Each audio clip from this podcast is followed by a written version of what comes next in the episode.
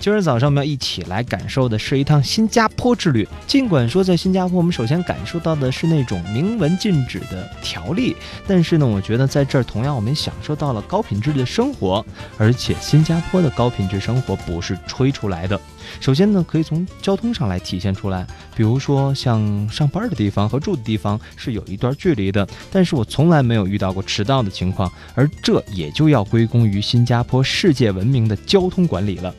另外，在新加坡上路的汽车也是要拥有拥车证的。新颁发的拥车证的数量，由于政府的严格控制，需要在网络上公开竞拍，而这个竞拍的过程大概每个月要举行两次。证书的价格呢，则是根据着当时的供求关系随之波动的，最高可以拍到两万新币，也就相当于十万块钱人民币。那这在咱们国内也能买一辆私家车了。还有就是在新加坡，无论是交通违章被电子眼拍了下来，还是进入一些主城区的收费路段或特定的高速收费路段，还有一些停车场的收费，他们其实都是用电子系统快速的完成的。当然，在新加坡的高品质生活还是吃出来的。在新加坡，说到吃。